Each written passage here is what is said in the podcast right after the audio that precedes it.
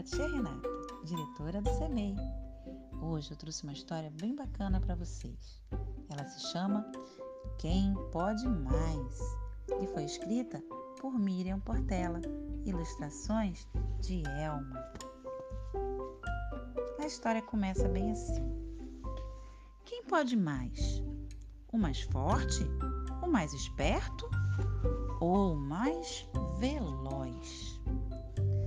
O dragão é forte, o jacaré é esperto. Num piscar de olhos, mergulha e se esconde. E o pobre dragão, quem tem medo da água, fica sem saber aonde foi parar o bichão. Quem pode mais? O mais forte, o mais esperto ou mais veloz? O passarinho gentil conversa com a vaca, sua vizinha, que vive pastando sozinha. O touro ciumento os viu, quis pegar o passarinho, que bateu asas e fugiu. Quem pode mais? O mais forte? O mais esperto? Ou o mais veloz? O gato e o rato vivem brigando, e o gato mandão ameaça o ratinho, mas sua valentia acaba quando encara o leão. Quem pode mais? O mais forte, o mais esperto ou o mais veloz? Não sei. Hum, a gente pensa que o mais forte, o mais bravo, o maior é quem leva a vantagem. Hum, mas não se engane não. Tamanho não é coragem. Com seu grande chifre, o bisão não assusta a dona Anta.